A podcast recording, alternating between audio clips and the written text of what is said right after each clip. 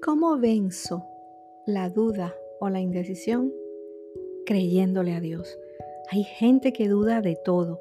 Cuando a Tomás le dijeron que Jesús había resucitado, él no lo creyó hasta que vio a Jesús. Por eso Jesús le dijo, tú has creído porque me has visto. Y dichosos los que no han visto y aún así creen.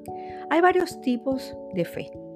Los que creen cuando ven, como fue el caso de Tomás, hasta que no ven el milagro, el cambio, la transformación, la puerta abrirse o lo que han esperado por mucho tiempo y se está dando, no creen.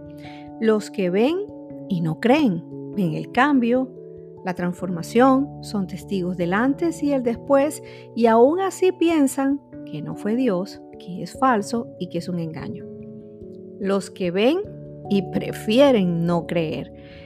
Ese fue el caso de los líderes judíos que cuando Jesús resucitó dijeron que los discípulos habían robado el cuerpo de Jesús. Saben que Dios es real, pero prefieren seguir como están. Hay quienes no ven y creen. Ese fue el caso del resto de los discípulos de Jesús. Ellos no necesitaron ver a Jesús para creer que había resucitado.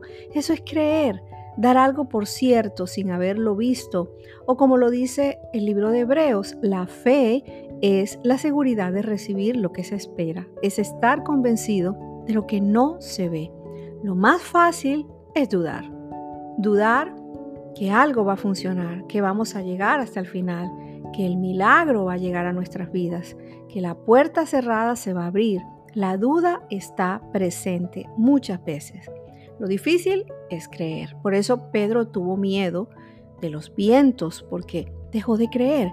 Cuando se deja de creer, se vuelve más temeroso, nos volvemos pasivos y nos volvemos quejumbrosos. Y el mayor enemigo de la fe es la razón. Es postergarlo todo, analizarlo todo, y de ahí hay un paso a la duda. Si Pedro no se queda mirando los vientos, seguramente hubiera caminado hasta llegar a Jesús. Mirar los vientos, recuerda, mata la fe. Mirar los números en rojo matan la fe. Leer el diagnóstico no ayuda. La asistencia, la respuesta. Pero que las adversidades sirvan para inspirarnos a vencerlas, no para derrumbar nuestra fe porque la fe, recuérdalo muy bien, mata la duda.